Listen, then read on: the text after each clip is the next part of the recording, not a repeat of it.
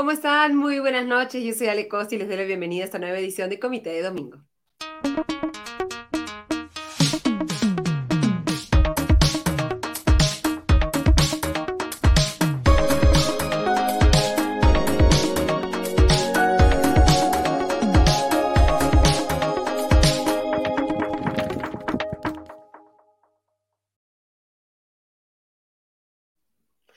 Día vamos a hacer una revisión de los temas que consideramos los más importantes, no solamente en el espacio político, sino en general. Muy buenas noches a todos y bienvenidos nuevamente.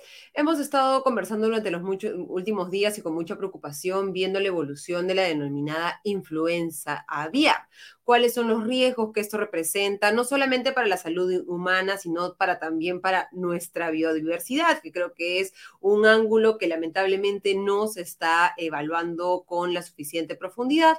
Lo vamos a conversar con Cintia Irigoyen. Ella es bióloga marina especializada en aves marinas y es investigadora de la Universidad de Investigación de Ecosistemas Marinos de la Universidad Científica del Sur.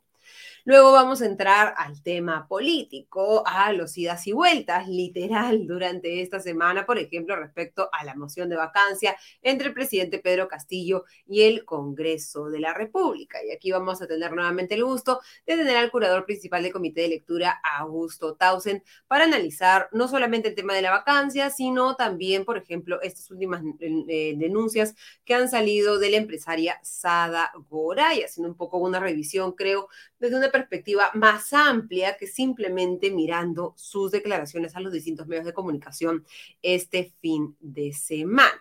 Y finalmente vamos a mirar al fútbol. Ya finalizados los octavos de final, y, perdón, finalizada la fase de grupos, me estoy adelantando, y ya iniciados los primeros partidos de, un electrizante, de unos electrizantes octavos de final, vamos a hacer la revisión de qué nos ha dejado el Mundial hasta, hasta este momento, cuáles han sido las grandes sorpresas de este Qatar 2022 con Roberto Castro, director general de Chalaca y conductor del podcast Lectura de Juego del Comité de Lectura.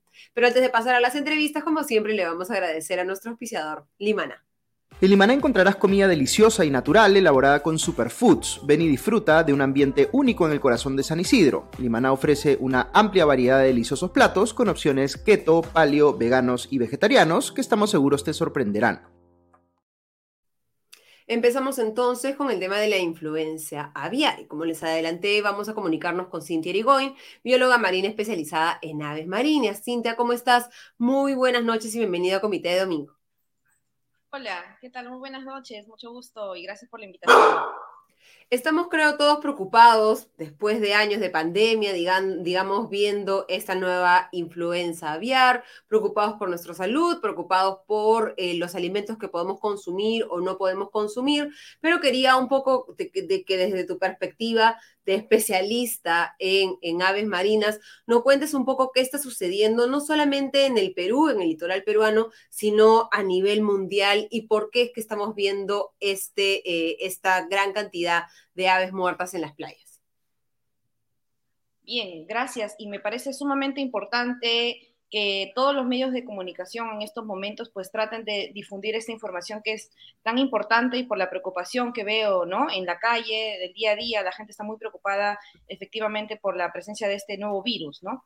Eh, bueno, para comentar un poco en el contexto, em, esta, digamos, la presencia de este virus, de esta influenza aviar, no ha nacido obviamente en el Perú. Esto viene ya de meses atrás.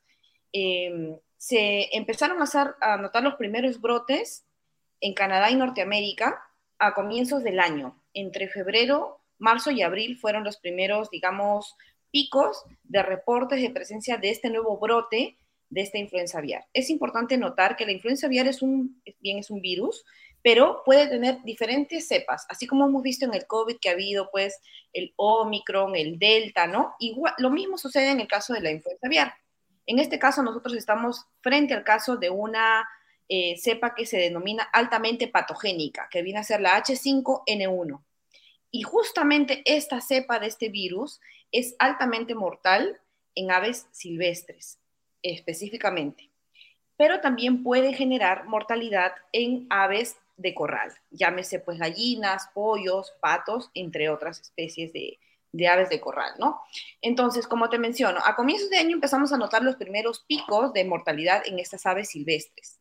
Eh, en Europa también se ha evidenciado, ¿no? Eh, empezó, digamos, los, los reportes de alta mortalidad entre julio y agosto, ¿no? Y ya estamos eh, bueno, el virus ha llegado aquí a Sudamérica, a Perú específicamente, entre las últimas semanas de noviembre y bueno, ahorita estamos empezando a notar pues mayor preocupación también por el sector avícola, ¿no? ¿Cómo es que ha llegado este virus pues acá hasta el hemisferio sur del continente americano? Efectivamente, esto se ha dado por el tema de aves migratorias. Como es un tema de que este virus afecta exclusivamente a aves silvestres y aves acuáticas y marinas, eh, tenemos en el mundo un grupo de aves que son migratorias. Eso quiere decir que como parte de, de su, digamos, recorrido, su vida anual, estas aves tienen que recorrer parte de los continentes para eh, pues, eh, alimentarse o, por ejemplo, para evitar las temporadas de frío en el hemisferio norte, emigran hacia, este, hacia esta parte del continente para justamente compensar y encontrarnos aquí entre primavera y verano en el hemisferio sur. Entonces, como parte de esta migración es como ha llegado este virus hacia parte de nuestro, nuestro continente y ahorita estamos justamente en el Perú con uno de los picos más altos, ¿no? Eh, sabemos también que hace poco en Ecuador se han empezado a reportar presencia de este virus en el sector avícola. Y ahorita gran parte de la preocupación en el Perú y de las autoridades eh, sanitarias, como es, en, digamos, la que está encabezando ese SENASA, es la preocupación de que este virus expanda al sector avícola y al, al sector pues, de la granja, porque obviamente va a generar eh, un, problema en la, el abastecimiento probablemente pues de estos recursos eh, como el pollo y sus derivados. Se, está, se ha dictado un estado de emergencia sanitaria, SENASA, por 90 días, que incluye una serie de reglas que tratan de buscar de alguna manera limitar ese contacto entre esas especies eh, silvestres y las aves de corral. mirando la experiencia local y la experiencia de otros países, estas medidas van en el camino correcto, hay algo más que se puede hacer, se están planteando, por ejemplo, los cierres de playas, el, ministro, el alcalde de Miraflores, perdón, acaba de pedir que se cierren las playas y el Ministerio de Salud lo va a evaluar el día de mañana. Este, ¿Estos cierres tienen alguna consecuencia? ¿Cuál es un poco lo que nos ha dejado las experiencias anteriores en materia de qué medidas se tienen que tomar para evitar que esa situación se complique? Bien, en este sentido es importante considerar también que si bien las medidas em, son, pueden ser dictadas, ¿no? Y decir, obviamente, no se acerquen a las aves, está prohibido acercarse, manipularlas, por más intención que se tenga, ¿no? A veces hay mucha buena voluntad del común este, civil que está por la calle, está en la playa, está caminando con su familia y ve un ave y, bueno, se, se toca un poco de la sensibilidad y dice, quiero ayudar, y se acercan estas aves, eh, digamos, por más buena voluntad que se tenga, lo recomendable es no acercarse. Lamentablemente estamos viendo casos en donde las personas, por más que se, se está difundiendo toda esta información, aún a pesar de eso, insisten en eh, acercarse a estas aves con la intención de ayudar. Claro, eso es, hay que también mencionarlo, ¿no? La intención de las personas obviamente es ayudar a, estas aves que las ven pues agonizando, ¿no? Pero justamente debido, este es un problema grande, porque hay personas que de repente no están acatando las indicaciones de las autoridades responsables en el gobierno, y eh, esto puede generar a largo un riesgo. ¿Por qué? Porque sabemos que en el Perú tenemos esta costumbre también de generar eh, lo que llamamos como aves de traspatio, es decir, a personas que tienen en su casa, eh, crían gallinas, crían pollos, crían patos, ¿no? pavos de cara a la Navidad, digamos cercanos a la Navidad. Entonces, incluso dentro de las mismas casas, en la zona urbana, podemos tener también eh, familias que están criando estas aves, incluso para comercializarlas también, ¿no? Eh, porque sabemos que sí, es verdad, también se hace ese tipo de comercio. Entonces, justamente es ahí donde tenemos que incidir bastante y es por eso que se están tomando estas medidas. Efectivamente, en un área abierta como es una playa, el riesgo de contagio es mínimo. Es más, el riesgo de contagio de un ave enferma, si estás lejos obviamente del ave, hacia un humano, hay un riesgo, pero es mínimo. O sea, el riesgo se maximiza cuando la persona tiene contacto directo con las secreciones, válgase decir, las deyecciones o las heces del ave, o eh, alguna secreción que el ave pues está produciendo al momento de estar agonizando o muriendo. Entonces, eso es lo que debemos evitar. Mientras tanto, mientras la gente esté lejos de las aves que están agonizando o enfermas o con posibles síntomas, em, el riesgo se va a minimizar. Eh, pero si aún así se sigue viendo que hay personas que a pesar de que se les indica no te acerques, por favor, eh, llama, comunícate a CERNA, a, perdón, a SENASA o a CERFOR, y se sigue incrementando estos, digamos, encuentros, ¿no? Entre las personas y los humanos, lo recomendable sería, pues, tener un sistema de vigilancia en las playas, en los balnearios principales que tenemos aquí en Lima, eh, bueno, y no solo en Lima, en realidad a, todo, a lo largo de toda la costa del Perú, para, pues, evitar que justamente las personas se acerquen a las aves.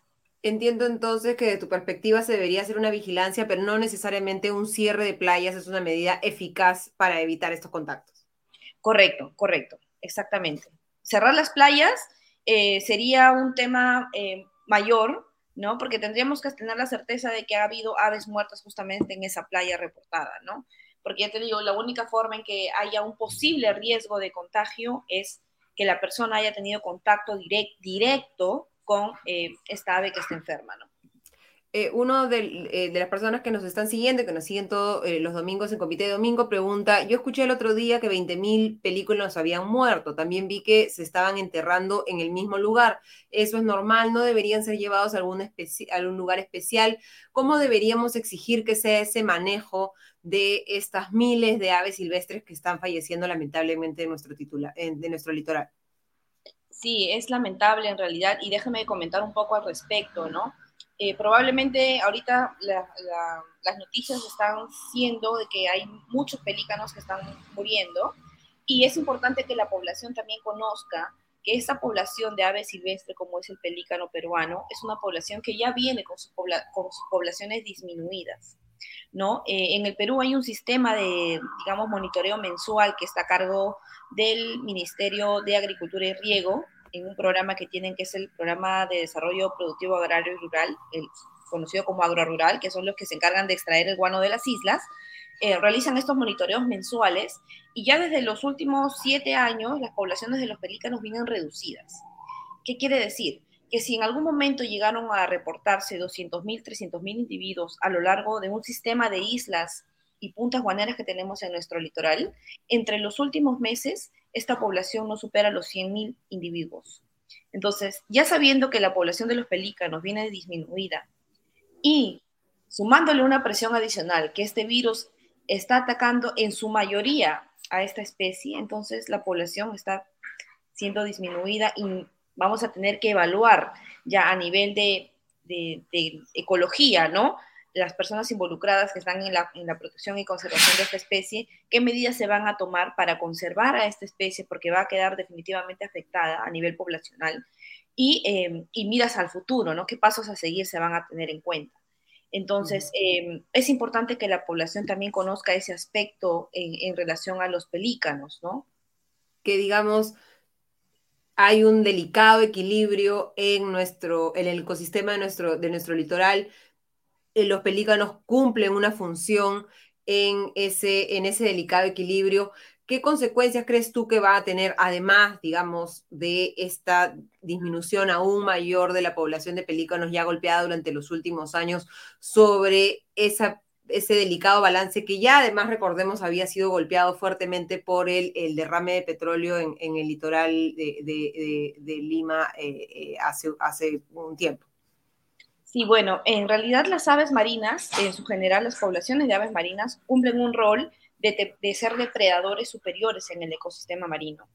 Y el estado de salud o el estado en el que se encuentran estas aves son los mejores indicadores que tenemos para saber cómo se encuentra el ecosistema marino, es decir, nuestra gran corriente de Humboldt, que digamos por lo que más nos representa pues eh, nuestra costa peruana, ¿no? Entonces, em, saber de que estas aves, en este caso el pelícano, que si bien es cierto, en su mayoría em, come pues eh, este recurso conocido como anchoveta, también tiene otro tipo de presas porque son aves que comen durante las noches.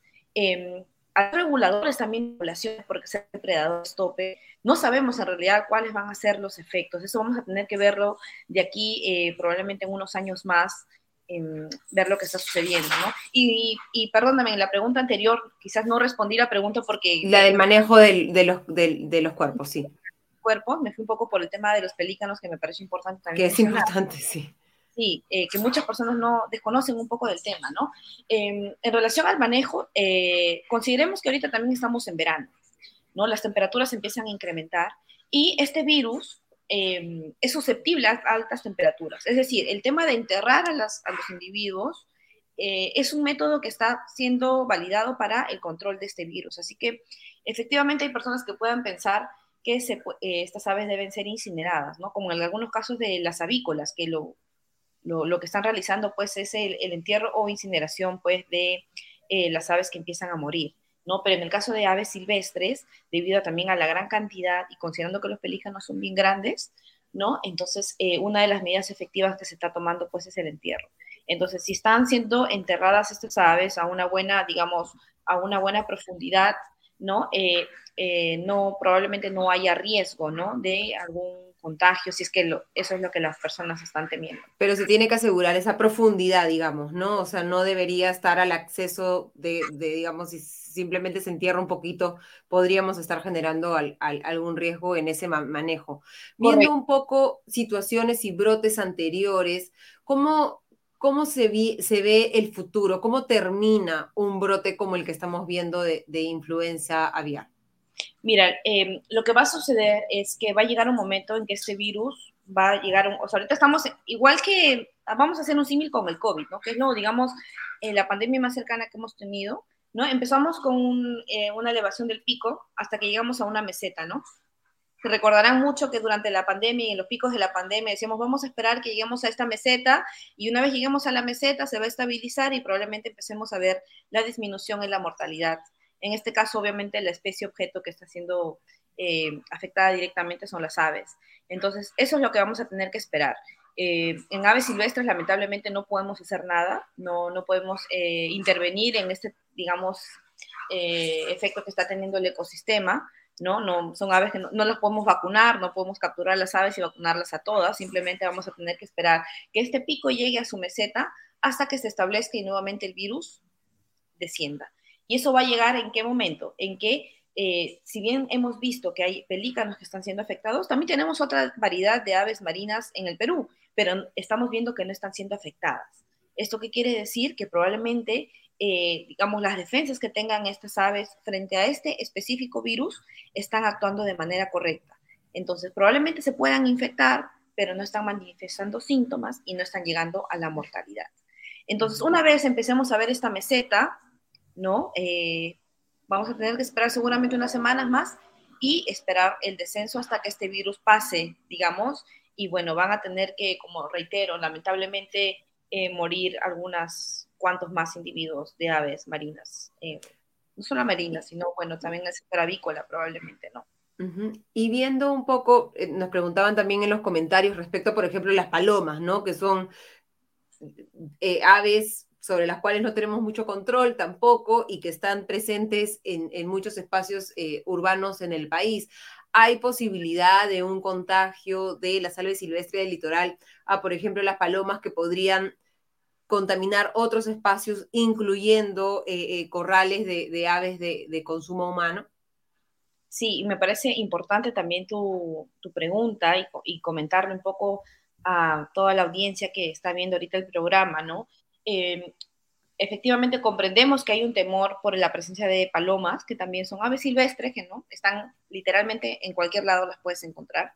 Eh, pero en ese sentido decirle a la población que no tenga temor, las palomas, eh, se ha hecho, digamos, una comprobación científica de que las palomas pueden efectivamente ser infectadas con este virus, pero se ha comprobado que la eliminación de la cantidad de virus que una vez se infectan estas palomas es tan mínima que no puede generar ningún brote, ni, ni, ser, digamos, vectores de, transportar este virus de una especie a otra. Entonces, en ese sentido, la población que por favor mantenga la calma, ¿no? Las palomas, eh, si no las hubiéramos visto también, pues, eh, en alto índice de mortalidad, ¿no? Entonces, este virus está pasando por las palomas y está saliendo sin generar daños a, a su especie ni generando daños también a otros, ¿no? Y el consumo, ¿no? De carne, de pollo, de pavo, huevos. Desde el SENAS ha habido una recomendación a comer pollo y pavo congelado. ¿Cuáles son las recomendaciones eh, para el consumo y los riesgos, si existen, para el consumo de aves de parte, por parte de los humanos en este momento? Bien, em, ahora haciendo un poco mención a lo que dijiste hace un rato, ¿no? El tema de que estamos cerca de las fiestas. ¿No? Y el consumo de pavo, digamos, es eh, durante estos meses es donde el pavo se vende en mayor cantidad. Eh, decirle a la población que se puede consumir sin ningún problema el tema de todo lo que es bien hacer productos como pollo, gallina, pavos, eh, siempre y cuando ¿no? tengamos que tener en cuenta la buena cocción de los alimentos, ¿no? Porque consideremos también que hay, querramos o no, un sector que es informal en el país. Y ese sector informal, em, probablemente en, cierta medida, esperemos que sí lo estén haciendo, pues si que tengan algún caso sospechoso, lo reporten. Pero hay un riesgo también, ¿no? De que hay otro sector que de repente no está reportando adecuadamente por temor a, digamos, una pérdida económica, que es lo que se está viendo, ¿no? Entonces, simplemente la población, si va al mercado, compre, no va a haber ningún problema, pero una buena cocción eh, de las carnes nos va a asegurar también la disminución, pues, de algún posible riesgo, si es que ese es el temor, ¿no? Y en relación al tema de los pavos y a los pavos congelados, eh, eso sí es importante mencionar, porque sabemos que ahí existen estas famosas paviferias, ¿no? Que las llaman, donde pues están los pavos vivos y las personas van y seleccionan, ah, bueno, yo quiero este pavo o tal, ¿no? Y, y los preparan pues para que se los lleven a casa. Es una buena medida la que ha tomado Senasa el prohibir esto, porque justamente ese es un posible foco potencial de que pueda haber algún posible contagio. Y en aves vivas es, el, riesgo es mayor. Entonces, eh, recomendarles a todos que pueden consumir el pavo, pero siempre y cuando este sea congelado, porque eso quiere decir que ha sido previamente procesado y probablemente antes de este pico, de este brote que tenemos en la, de la influenza aviar. Y recordar que estas ferias con aves vivas son una de, las, de los eventos que están prohibidos en este estado de emergencia, precisamente para evitar ese contacto entre aves vivas. Solo quería, antes de terminar, trasladarte eh, la duda de, de, otra persona que nos está siguiendo, que dice, entonces recomiendas no ingresar al mar si se ven aves muertas, abstenerse de deportes acuáticos, ¿qué es seguro de hacer en una playa donde puedan haber aves eh, eh, muertas por la, por la influencia aviar? Bien, ese también es una, creo que muy pocas personas están tocando este punto. Es importante considerar también que sabemos que en el mar pues las, ah, las concentraciones de sal son altas. Em, el hecho de tener altas concentraciones de sal eh, va a impedir también hacer un bloqueo en el tema de la inactividad del virus. Así que las personas no deberían tener temor, porque reitero, ¿no? la única forma de contagio hacia las personas es tener contacto directo con aves muertas, con las secreciones de las aves muertas o enfermas. Entonces, una vez uno ingresa al mar, el mar tenemos este movimiento, estas grandes corrientes, ¿no? Que no hay eh, mayor riesgo en el hecho de ingresar a las aguas, pues, para realizar sus deportes acuáticos. Creo que en ese sentido la población debería también mantener la calma y no, no hay mayor riesgo. Perfecto. Y no solamente la población, sino también las autoridades, como decíamos, tomar las medidas correctas y focalizadas para efectivamente asegurar que protejamos a la población y a la producción avícola en un contexto en el que recordemos ya la producción de alimentos suficiente para cubrir la demanda de los peruanos está en riesgo y que por lo tanto una eventual crisis del sector avícola incrementaría incluso más del costo de la canasta básica, haría más difícil que los hogares peruanos puedan eh, eh, eh, cubrir el costo de la canasta básica y por lo tanto sus alimentos y el consumo de proteína, de pollo, que es una de las principales fuentes de proteína en el Perú, y, pero sin, digamos, excederse en esas medidas y afectar también a la población. Muchísimas gracias, Cintia, por acompañarnos en esta, esta edición de Comité Domingo.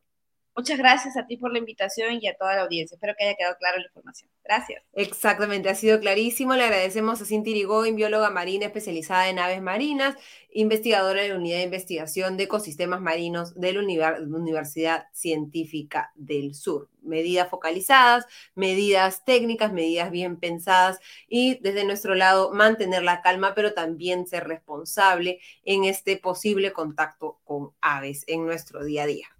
Y ahora de las aves vamos a pasar un poco a los gavilanes, a los gallos y a estas peleas que estamos viendo lamentablemente en nuestra política, que más que eh, eh, un intercambio de ideas parece un intercambio de sablazos y de picotazos qué es lo que está sucediendo, cuáles son las perspectivas respecto a esta tercera moción de vacancia que se va a evaluar el 7 de diciembre en el Pleno. Lo conversamos con Augusto Tausen, él es curador principal del Comité de Lectura, a quien le damos la bienvenida a Comité Domingo. ¿Cómo estás, Augusto? Muy buenas noches. Hola, Ale, ¿cómo estás? Buenas noches. Bien, ¿Cómo vemos de cara al miércoles 7 eh, de diciembre esta tercera moción de vacancia? ¿Va a ser a la tercera bala vencida o más bien a la tercera se vuelve a caer a la piscina la, la búsqueda de las, de los, del bloque de oposición en el Congreso de sacar al presidente del puesto? Bueno, es difícil decir. Eh, yo creo que estamos bastante más cerca que en mociones anteriores, pero si hubiera que asignar probabilidades, diría que la probabilidad más alta es que eh, no se alcancen los votos.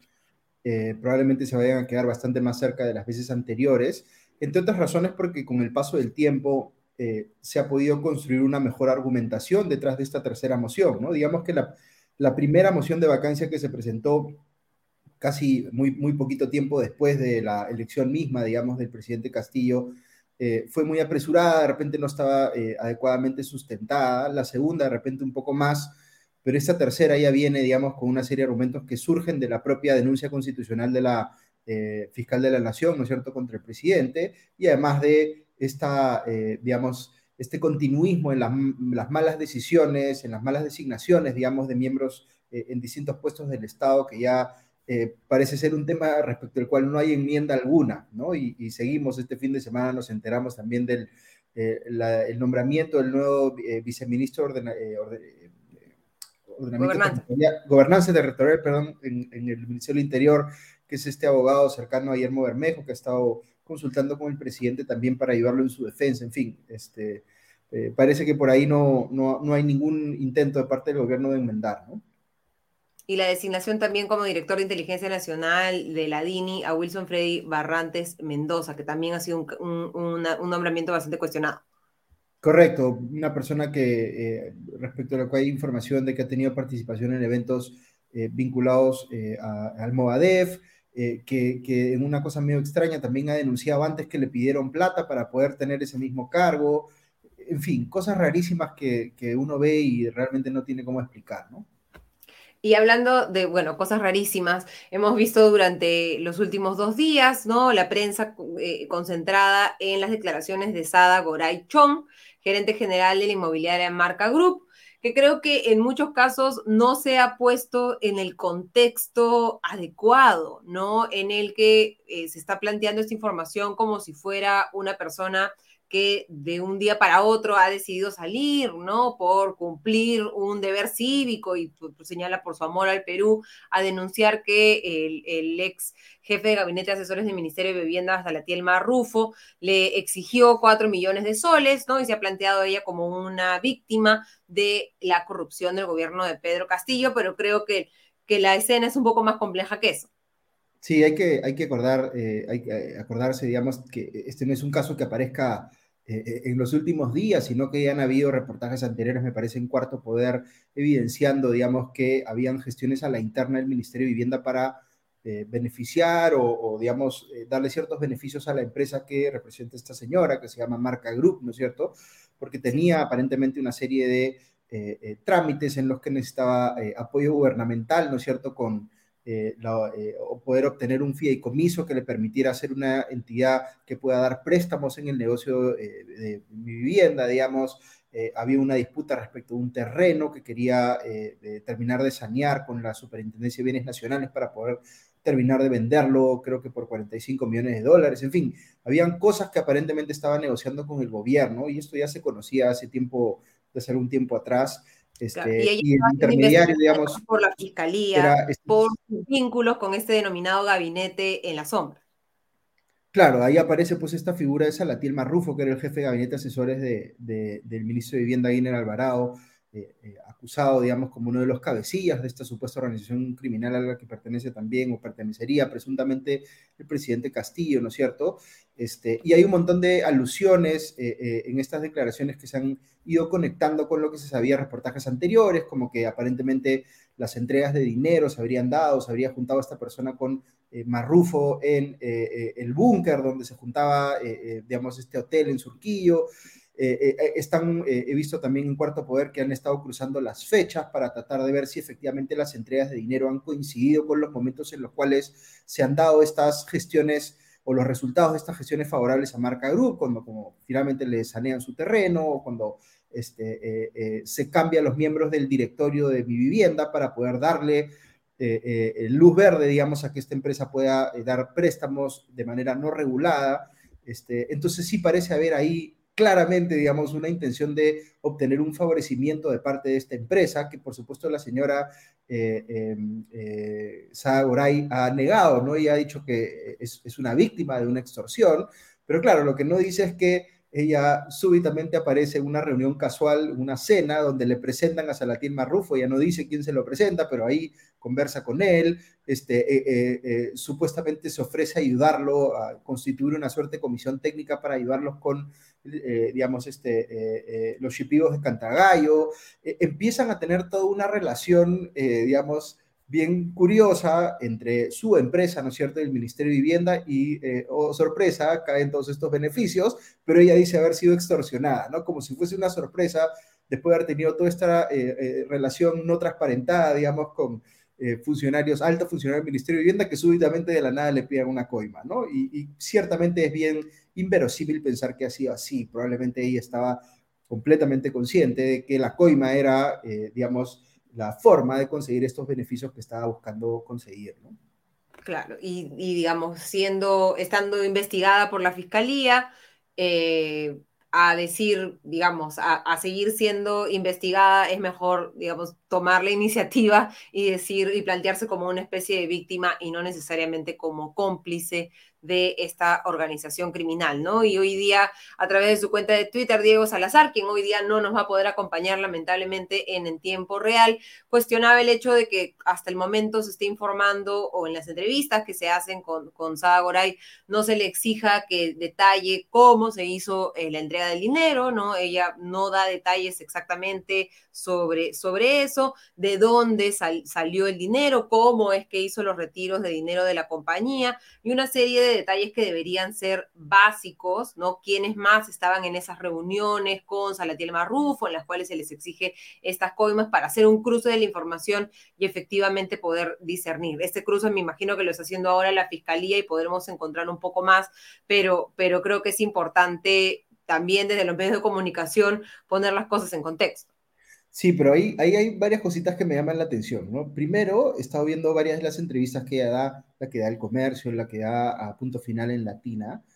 A Epicentro también. parece, parece como si estuvieran leyendo un, un, libreto, un script, ¿no? O sea, literalmente, porque repite palabra por palabra las mismas cosas en todas las entrevistas, ¿no? Eso te hace ver, por supuesto, que se ha preparado bastante, que probablemente haya tenido asesoría legal para que sepa exactamente qué decir y qué no decir. Entonces, no, no son entrevistas donde ella habla casualmente y cuenta en función a sus recuerdos. No, e, esto está preparado para que ella diga exactamente lo que tiene que decir. Esa es la impresión que tengo yo, digamos, de escucharla en las entrevistas. Y luego si hace afirmaciones, claro, no dice, eh, se entiende que está buscando ser colaboradora eh, eficaz, no dice sobre qué delitos está construyendo esa colaboración, que está aceptando que ha cometido ella de manera ilegal. No dice haber, eh, digamos, este, incurrido en sobornos, ¿no es cierto? Porque se llama a sí misma víctima de extorsión y más, así que no queda muy clara esa parte, pero sí afirma literalmente que le dio cuatro millones de soles a Salatiel Marrufo en entregas, creo que hasta seis entregas en distintos momentos, y que además le entregó 20 mil dólares eh, eh, para comprar, supuestamente para comprarle un auto a uno de los sobrinos del presidente, que no dice quién es, pero sí afirma, ¿no? Que esos 20 mil dólares eran para eh, comprarle, digamos, un auto a un sobrino del presidente. Y luego dice que en un momento, mientras estaba en este proceso de entregar este dinero, le, piden un monto grande de golpe, creo que un millón de soles, y, el interlocutor, en este caso Marrufo, como que le dice, necesitamos esta plata para pagarle eh, coimas a los congresistas para que voten en contra de la vacancia. ¿no? Entonces, lo que uno se pregunta es, si por un lado parece que todo esto está calculado, ¿no es cierto? Por lo primero que decía, eh, por otro lado, ¿por qué tendría que entrar a ese nivel de detalle, ¿no? Al detalle de decir que esto era para comprarle un auto al sobrino del presidente y por otro lado que esto era para pagarle coimas a los congresistas, digamos, de, de, que están eh, supuestamente los niños o los otros congresistas que están camuflados, pero que en realidad están comprados por el gobierno, ¿cierto? Si, lo que uno pensaría es o está siendo irresponsable y soltando informaciones que no tiene cómo sustentar o, o, podría tener algo de sustento para esas imputaciones en específico, pero no lo ha revelado, ¿no? No lo ha esclarecido ahí, pues eh, creo que Diego hacía el cuestionamiento claro de que, de que hay, hay que tratar de hacer que ella diga específicamente de dónde es que eh, eh, o cómo es que sustenta esas afirmaciones, porque son afirmaciones muy, eh, digamos, serias, ¿no? Claro, uno puede decir aquí el interlocutor, el intermediario ha sido Salatiel Marrufo, ¿no es cierto?, que ha recibido esa plata, ella dice que haber, incluso haberle dado plata físicamente, ¿no es cierto?, este, pero supuestamente esa plata era para dársela a el presidente Castillo o eh, eh, quién sabe, hacia, eh, para favorecer al gabinete en la sombra, ¿no es cierto? esa parte Se ha hablado ella de una planilla de presidente y sus familiares. Correcto, pero, pero digamos que ahí hay un ejercicio probatorio adicional, ¿no? Que es claro, de repente ella tiene la posibilidad, por la documentación que tenga en la mano, o lo que fuera, de probar que le dio plata a Salatil Marrufo y luego de eso hay que ver cómo se prueba que de ahí fue, digamos, eh, hubo un movimiento adicional de dinero hacia eh, el presidente o sus familiares, ¿no? Este, pero en fin, es, muy poco lo que ella suelta, digamos, en ese sentido, solamente hace estas afirmaciones categóricas, pero no, no nos da mayores detalles, ¿no? Claro, y, en este contexto se ha dado esta encuesta de, Ipsos para la Ampadi, es una encuesta eh, solicitada específicamente que dice que un 65% de los peruanos cree que el presidente Pedro Castillo sí está involucrado en casos de corrupción, ¿no? Y digamos, en este escenario de este escándalo mediático, de esta encuesta, es que entramos a la, a la discusión de la vacancia. Y quería revisar rápidamente la votación que eh, se dio en el Congreso, el resultado de la votación para la admisión de la tercera moción de vacancia en un contexto en el que recordemos se necesitan 87 votos para aprobar una eventual vacancia.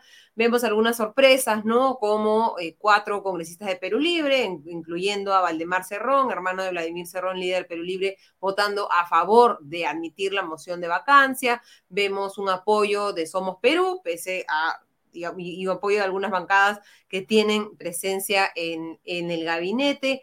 ¿Qué tanto este cambio, porque hay cambios también, Acción Popular, ¿no? Apoyando eh, la admisión de la moción de vacancia, cuando en otras circunstancias ha votado en contra, ¿no? De, de vacar al presidente. Eh, ¿Cómo es que esta evolución, y recordemos es la admisión de la moción de vacancia, la votación de la vacancia va a ser seguramente distinta? ¿Qué nos permite ver esta, esta votación respecto a lo que podría darse en el debate y en la votación final en el miércoles?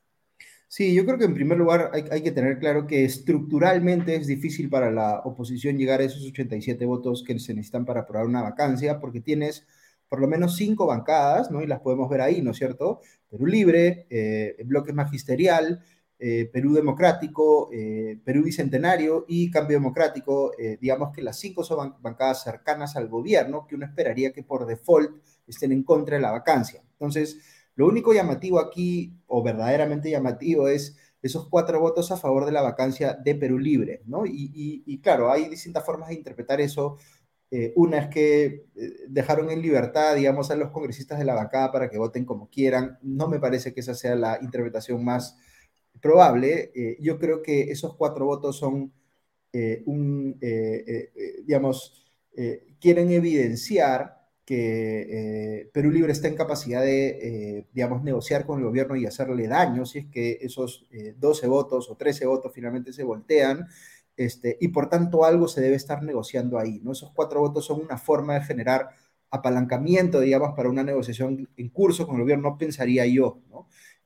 no creo que vayan, digamos, a replicarse en la votación final sobre la vacancia. Creo que al final Perú Libre probablemente vote eh, en bloque o cerca, digamos, eh, de, digamos, de su número completo eh, en contra de la vacancia, este, pero algo, algo va a resultar de esa negociación, pienso yo, vamos a ver qué es, ¿no?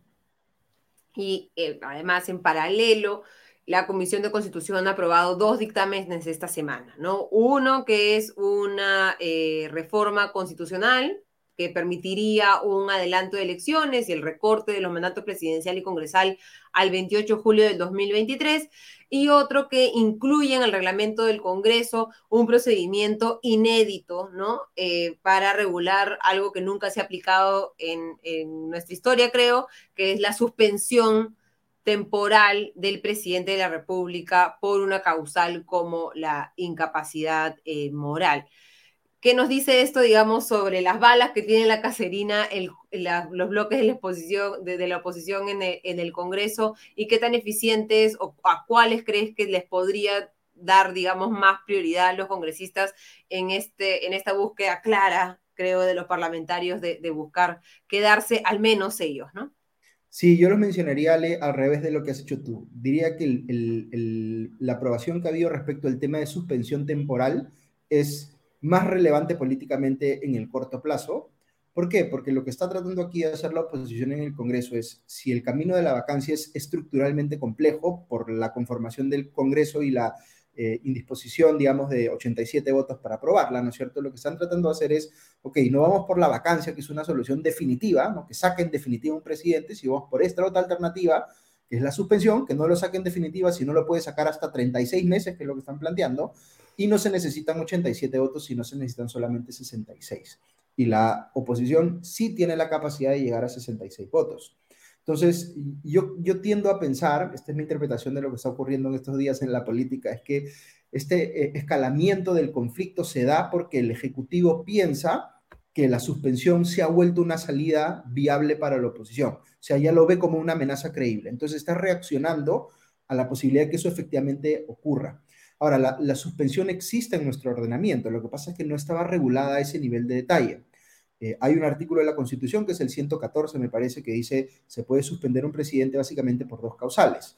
Eh, eh, empiezo por la segunda, que es la menos, digamos, este, controversial, que es si el presidente tiene un juicio abierto, ¿no? Y recordemos que hay este otro artículo, que es el 117 de la Constitución, que dice que al presidente se le puede abrir juicio, se le puede acusar, digamos, durante su mandato por cuatro cosas, ¿no es cierto?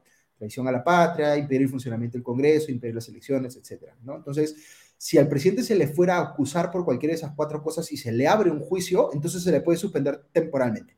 Ese eh, estaríamos en ese escenario. Entonces, por, simplemente por conectar con algo que ha pasado en el, pasado reciente, recordemos que hubo, una denuncia constitucional por traición a la patria contra el presidente, ¿no es cierto? Por las declaraciones que hizo sobre darle eh, eh, acceso al mar a Bolivia y demás y esa acusación, eh, e, esa denuncia constitucional se cayó por eh, una decisión del Tribunal Constitucional, o en todo caso se frenó, ¿no? Este, pero si esa acusación hubiese seguido y si hubiese dado la acusación, digamos, este, formalmente, podrían haberlo suspendido eh, si es que se llegaba a abrirle juicio al presidente por ese tema, ¿no? Pero esa, digamos, esa denuncia ya está puesta de lado de alguna manera y la otra denuncia, que es la de la fiscal de la Nación, eh, se enfrenta con esta barrera del 117 porque esa denuncia acusa al presidente por delitos que no están dentro del 117, entonces hay esta discusión sobre si eso se puede o no, y ahí eh, yo tengo una posición personal en el sentido que no se puede porque el artículo 117 sí se debe interpretar eh, de manera restrictiva, ¿no? Pero esa es la primera causal de suspensión temporal, y la otra es por incapacidad temporal, pero el artículo no dice, como sí dice el artículo de vacancia, no hace una diferenciación entre incapacidad temporal física y moral, ¿no es cierto? Entonces lo que están haciendo los congresistas es decir, si bien no hace esa diferenciación, hay que tomarlo por igual a cómo se toma respecto a la vacancia, que puede ser moral o puede ser física. Entonces están tratando de decir que se puede sustentar una incapacidad moral temporal que lleve a una suspensión temporal del presidente. eso me parece que es lo que están tratando de hacer. Claro, pero digamos, la moralidad no es temporal o, ¿no? Es, digamos, hoy día soy inmoral y pasado mañana vuelvo a ser moral. Lo que pasa es que todo, todo esto es, y, yo soy bien insistente con estos temas, y, claro, lo que termina pasando es que todo el mundo ve la situación política y dice, yo quiero llegar a este resultado. Entonces, no me importa cómo llegamos a ese resultado, ese es el resultado que se tiene que dar. Entonces, si hay personas que están de acuerdo con el presidente Castillo, ya no está ya no tiene legitimidad de ejercicio, para utilizar el término técnico, para seguir siendo presidente de la República. Entonces, no importa si se eh, eh, llega al término de su presidencia por una vacancia o por una suspensión temporal o por una acusación constitucional declarada eh, aprobada o por lo que fuera, igual el resultado se tiene que dar de una u otra manera, ¿no? Pero en democracia las cosas no son así, ¿no? Hay caminos que están habilitados, que son caminos válidos, y hay otros caminos que no.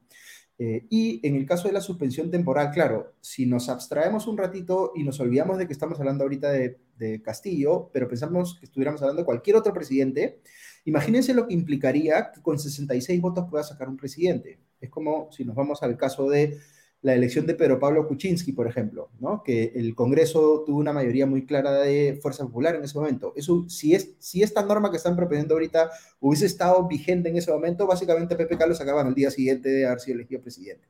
Y eso no tiene sentido, ¿no? O sea, eh, las democracias sí tienen que habilitar formas de que un presidente que ha incurrido en conductas muy graves, y yo creo que el presidente Castillo ha incurrido en conductas muy graves, y de hecho he sido bien explícito en mi podcast diciendo que yo sí creo que se justifica una vacancia presidencial por incapacidad moral permanente, ¿no es cierto? Pero el sistema tiene que habilitar esas formas, pero esas formas de sacar al presidente tienen que tener requisitos muy exigentes. Está bien que un sistema tenga, por ejemplo, eh, eh, la destitución o la vacancia, lamentablemente no tenemos eh, aquí se utiliza la, vacancia más por costumbre, pero debería ser un, mecanismo más parecido a la destitución presidencial que hay en otros países. Está bien que eso pida una votación de 87 votos para un Congreso de 130 personas, es decir, dos tercios. ¿no? Lo que están haciendo aquí es de, pedir una supermayoría de dos tercios, los congresistas quieren reducirla a eh, mayoría calificada, es decir, a la mitad más uno del Congreso, simplemente porque esos son los votos que tienen a la mano. Y esa no, esa no es una manera, digamos, de corregir los problemas que tiene eh, una democracia para lidiar con una situación tan crítica como la que tenemos ahorita.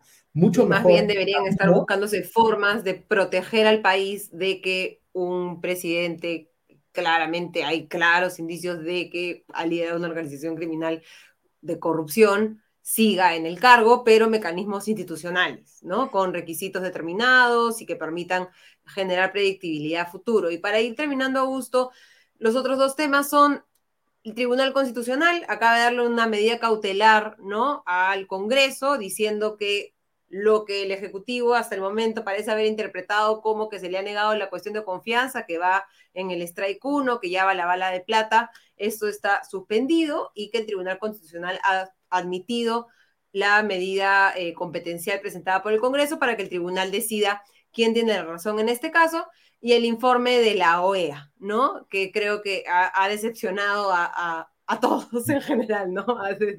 en toda la ciencia política creo que nadie está contento con, con el informe. Ah, de repente yo tengo una opinión un poquito diferente ahí que la que he visto eh, eh, a mucha gente eh, expresar en las redes. sobre el Tribunal Constitucional me parece que es una sentencia bien razonable. El Tribunal Constitucional ha, digamos, aclarado que el Poder Ejecutivo no puede, eh, eh, digamos, hacer lo que le da la gana respecto a la cuestión de confianza, que hay una ley que mal que bien el Tribunal Constitucional ha convalidado como constitucional y por tanto, digamos, eh, esta figura de la denegación fáctica que puede querer utilizar el gobierno, digamos, para buscar forzar la disolución del Congreso, este, no está habilitada. Y el Tribunal Constitucional ha dicho, espérate un ratito, este, no vas a poder hacer esto porque yo ya otorgué esta medida cautelar y vamos a esperar a que este juicio se resuelva, ¿no? Este juicio eh, eh, constitucional, esta eh, demanda competencial, y muy probablemente el Tribunal Constitucional va a ratificar lo que ya más o menos da a entender es su medida cautelar. Yo creo que le va a dar la razón al Congreso en este caso. En el caso del, informe de la OEA, este, hay, hay, que entender también que creo que es algo que no se ha dicho, que me parece que lo dijo Farid en su podcast de ayer, eh, Farid Cajat, nuestro podcaster en temas internacionales, que ese es un informe preliminar, no es el informe final de la misión de la OEA. Y, en tanto informe preliminar, lo que ellos hacen es, tratan de reseñar todas las opiniones que han recabado en sus visitas, en sus distintas reuniones con el Perú. Y yo creo que lo hacen mal. Es un mal resumen, porque el resumen no identifica quién dijo qué, sino dice, eh, escuché este argumento, luego este otro argumento, este otro argumento. Y claro, este, están como mezclando todo, ¿no? Y lo que no están haciendo ver es la, la, discrepancia que hay sobre los temas mismos que ellos están abordando. Entonces, claro, lo que tenemos es en, en, en, el Perú, por describirlo de manera bien sencilla, es tenemos un ejecutivo que está diciendo que le quieren hacer un golpe de Estado y luego tenemos un legislativo del otro lado que dice que él el presidente ha incurrido en capacidad moral permanente o, que ha incurrido en corrupción y por tanto tiene que salir de la presidencia y que no, no es un problema de golpe de Estado, sino es un problema de corrupción. Entonces, esa disputa de versiones tendría que haber sido expresada más en esos términos, me parece, en el informe, ¿no? Y no lo es. Y luego entran a otras discusiones que tampoco las, las expresan bien, como por ejemplo cuando entran a hablar de los medios de comunicación y si los medios de comunicación están haciendo bien su trabajo y utilizan expresiones que en mi opinión son bien cuestionables, como hablar de eh, eh, sobre libertad de, de expresión, lo que sea que eso signifique para los miembros de la misión de, la OEA. Este, pero, pero me parece que quizá por apresurar no han hecho bien ese trabajo. Creo que, creo que debieron mucho más claros en decir esto es lo que dice un lado, esto es lo que dice otro, esto es lo que dicen las organizaciones, la sociedad civil con las que hemos conversado, ¿no? Y sus recomendaciones, eso es lo menos sorpresivo de todo, digamos, ¿no? La gente más o menos había hecho la idea de que no iba a haber recomendaciones fuertes en uno u otro sentido, sino que simplemente iban a invocar al diálogo de manera bien genérica y recomendar este, que bajen los decibeles de la discusión política y eso es un poco lo que han hecho, ¿no? Pero no, no termina siendo esto relevante, me parece, para eh, solucionar la crisis política en el Perú. Ninguno de los actores políticos que ya están escalando el conflicto van a echarse para atrás solamente porque la OEA haya evacuado este informe, ¿no? Bueno, vamos a tener una semana movida, Augusto, así que eh, les recomendamos a todos seguir, no solamente a Augusto en, en, Twitter, es arroba a K, al final. Arroba a K, y también evaluar suscribirse a los podcasts del Comité de Lectura para que puedan recibir todas las mañanas la, el análisis político de Augusto Tazo. Muchas gracias, Augusto. Nos vemos. Muchísimas gracias. Y de los picotazos de la política nos pasamos a los pelotazos de los futbolistas en Mundial Qatar 2022. ¿Quiénes fueron las sorpresas? ¿Cómo estamos empezando estos octavos eh, en el Mundial Qatar. Lo vamos a conversar con Roberto Castro, director general de Chalaca y conductor del podcast Lectura de Juego del Comité de Lectura. ¿Cómo estás, Roberto? Muy buenas noches. Uy, tenemos un problema de conexión con Roberto. Vamos a tratar de retomarla, pero mientras tanto vamos un poco mostrando hasta el momento cómo estamos entrando ya iniciando estos octavos de final, ¿no? Con una sorpresa, Japón pasando a esta segunda fase que se va a enfrentar a Croacia mañana. Mañana también tendremos el partido de Brasil y Corea del Sur, otra de las sorpresas asiáticas. Y ya tenemos a Roberto conectado con nosotros. Roberto, ¿cómo estás? Muy buenas noches. Hola, ¿cómo estás? Qué gusto estar con ustedes, como siempre. Comentábamos un poco sobre estas sorpresas que vienen del Asia, Japón, Corea eh, del Sur pasando a octavos de final y las decepciones latinoamericanas también. Sí, en realidad es un mundial bien, eh, a ver, tiene, tiene de, sorpresas y sobre todo una heterogeneidad geográfica interesante, ¿no? Se habla de un mundial un poco más democrático. Es la primera vez en la historia que en términos geográficos hay representantes de todos los continentes en octavos de final, ¿no? Porque más allá de que Australia pertenezca hoy a la AFC, Confederación Asiática, se mudó a jugar para allá, bueno, es un país de Oceanía, y hemos tenido representantes de, Europa, de América, de Asia, de África y también Australia. Eh, inclusive ya si vamos a las confederaciones o inclusive repartiendo geográficamente, hemos, hemos tenido Estados Unidos por América, los equipos sudamericanos, Costa Rica estuvo a punto de hacerlo y habría existido un centroamericano, había equipos del Medio Oriente, equipos del África árabe, equipos del África subsahariana. Entonces, en realidad, es un mundial bien diverso en ese sentido. Pero a la vez, por lo menos por lo visto en esto, este sábado y domingo, los cuartos de final podrían llevarnos a partidos más tradicionales o clásicos. Ya tenemos un Países Bajos contra Argentina, vamos a tener un Francia-Inglaterra, podríamos tener un, la lógica diría un Brasil-Croacia y un España-Portugal, aunque no se sabe, ¿no? pero, pero podría pasar, o sea, y un mundial que, claro, se abre primero a estas posibilidades en octavos y luego en clásicos converge a que los equipos de siempre lo acaben peleando. Yo lo comentaba la otra vez, ¿no? Que hay situaciones que se han dado en esta Copa del Mundo desde la organización que han hecho que sea un lugar incómodo para algunos seleccionados, sobre todo los europeos, entonces que ha habido una ventana de oportunidad para los equipos sudamericanos y también para que los de otros continentes puedan ir ganando protagonismo. Creo que algo de eso ha habido. Vamos a ver todavía partidos bien interesantes entre mañana y pasado. Y, ya, claro, a partir de ahí ya lo que venga es totalmente decisivo, ¿no?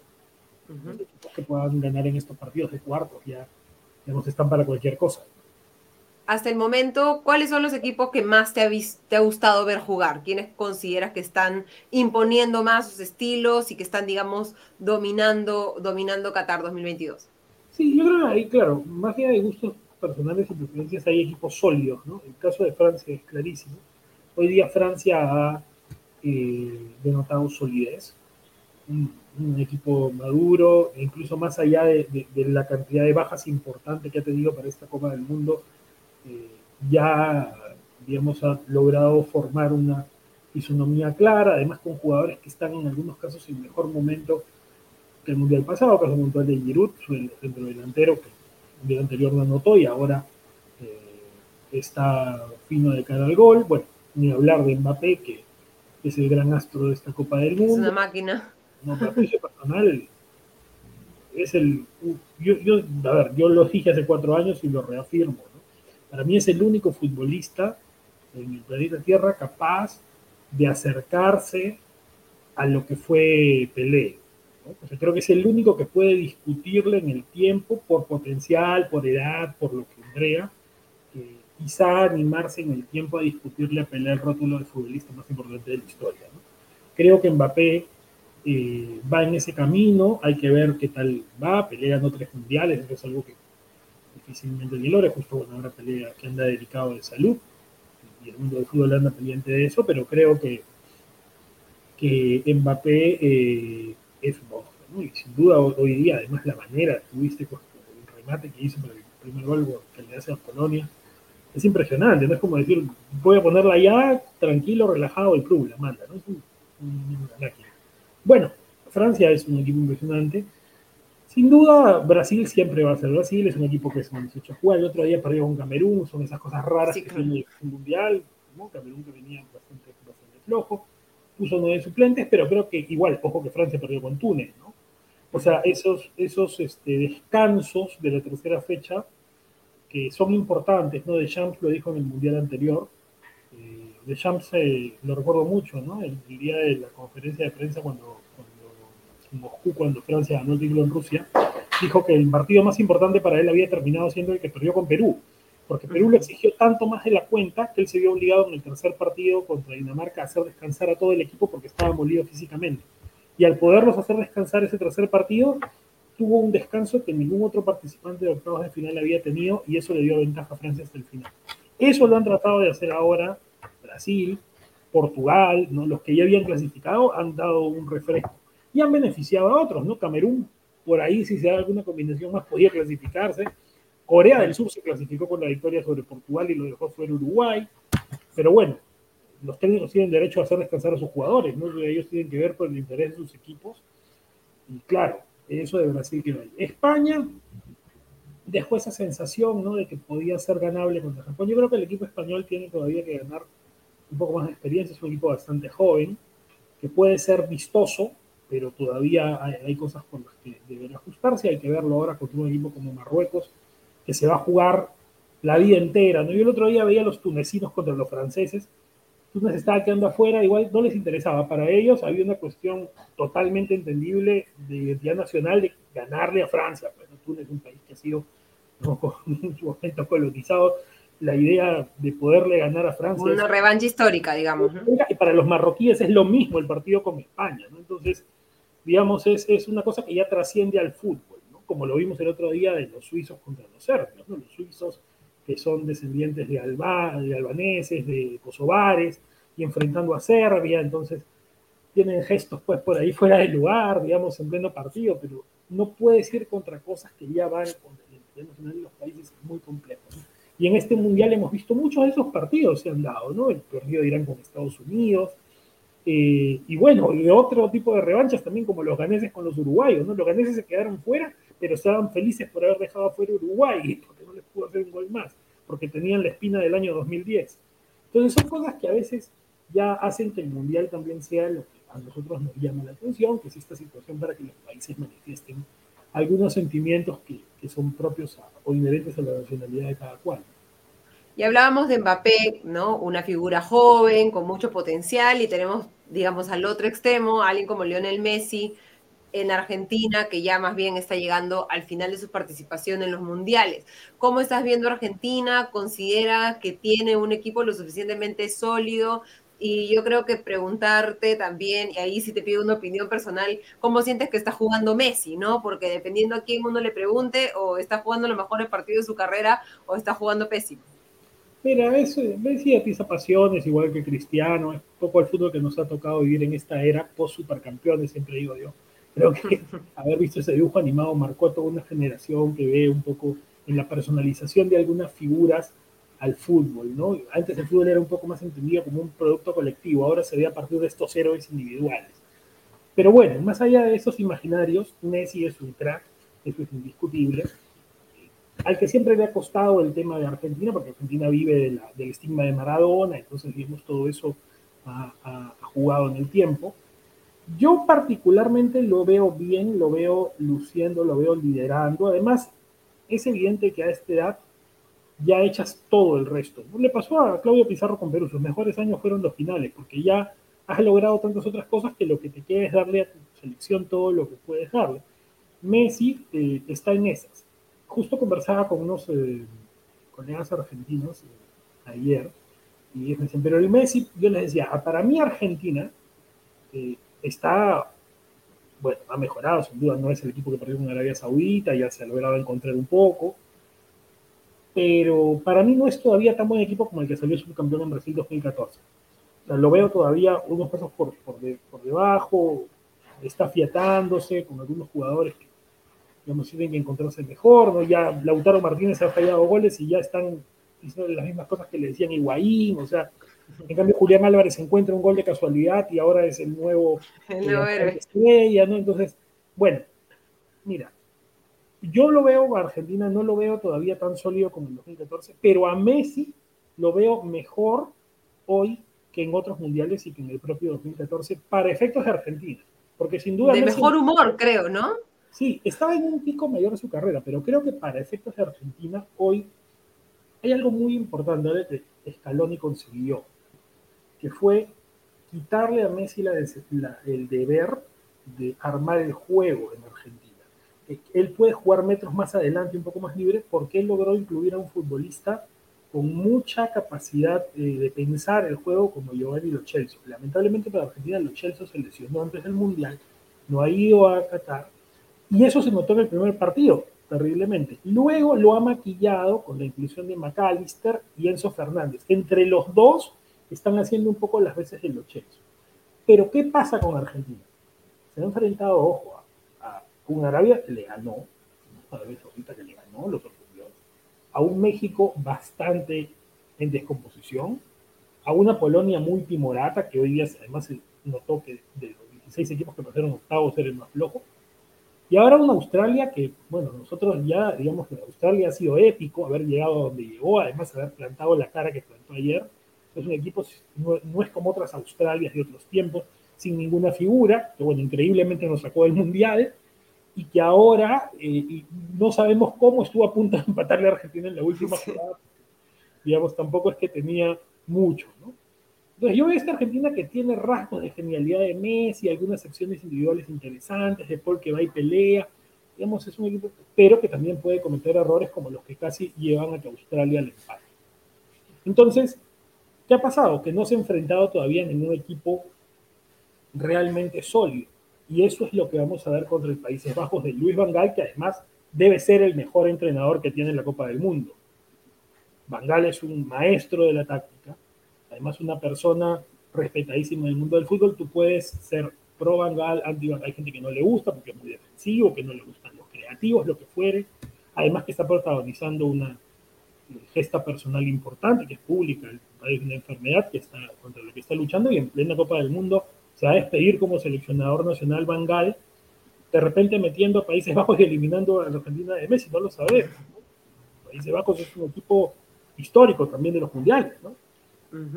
Pero podríamos tener, y nos lo comentaban en los comentarios, un clásico latinoamericano, una Argentina y un Brasil, con si digamos, si, si se llega a ese escenario, ¿a quién le apostarías tú en ese, en ese partido que, en el que todos vamos a estar divididos emotivamente? Es complejo. Eh, para mí Tite es un gran técnico.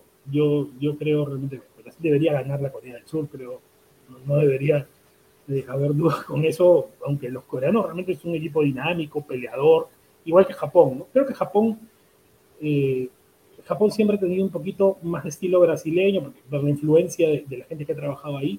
Los coreanos ahora, los surcoreanos han, llevado a Paulo Bento, que es un portugués que ha sido ex técnico también de la selección de Portugal y que le está dando eh, cosas eh, un poquito más de fiereza a un fútbol que siempre fue rápido. Pero bueno, Brasil debería pasar por, por Corea del Sur y sí, debería encontrarse de repente con Argentina, si es que Argentina le gana a Países Bajos. Es un partido complejo, ¿no? es el lado de la llave. Yo creo que Brasil es más equipo que Argentina. Eso no, de eso no tengo duda. Ahora. Pero va a ser una revancha. Puede pasar cualquier cosa, como en el Inglaterra-Francia. Francia es más equipo que Inglaterra. Pero ese partido es un clásico. Y en los mundiales siempre le gana Inglaterra. Entonces, es también difícil. ¿no? Hay otros que esperan ver también España-Portugal, que es otro partido con mucho morbo, ¿no? Eh, y hay otros que esperan que sigan avanzando Cristiano y Messi hasta la final y podamos tener la batalla del final de los tiempos. Entonces, este, eh, también, también podría ser, ¿no? Todo, todo el Mundial te, te, abre esos escenarios que están simpáticos ahora. Me parece que no es el mejor Mundial de la historia. Eh, tampoco sé si esté cerca de serlo, pero es un mundial simpático, yo lo calificaría así. cumplido.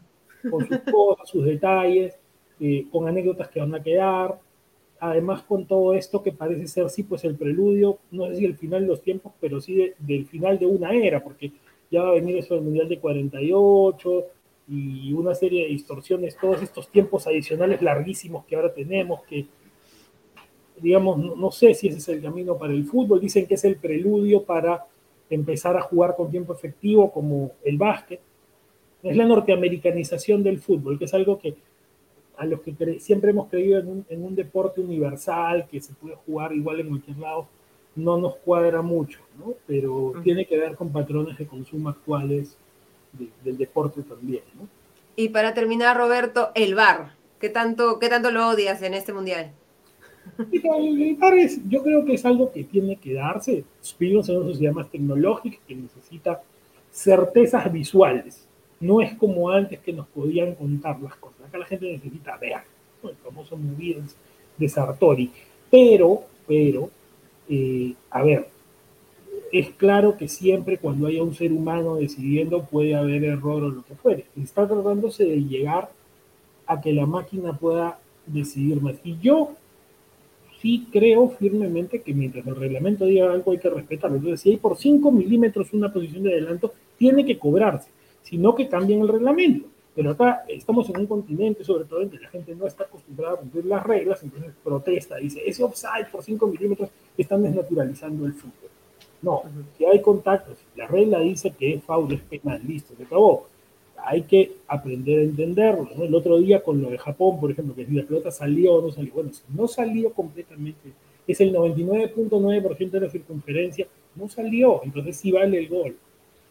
Yo creo que va a costar mucho. Yo escuchaba, a mí me gusta mucho bajar el volumen de la televisión y escuchar los partidos por las radios de los países que compiten y escuchaba la transmisión de, radio oriental de Uruguay y realmente pues digamos, los relatores ya que son señores mayores, Máximo Boni, Alberto Kessman, estaban renegando contra el VAR porque decían cómo es posible, además que nos cobren ese penal contra Portugal que los termina sacando del Mundial realmente y ahora no nos cobran otra falta y esta, no estos monstruos tecnológicos que nos inventan. Tampoco es así. O sea, la tecnología es necesaria.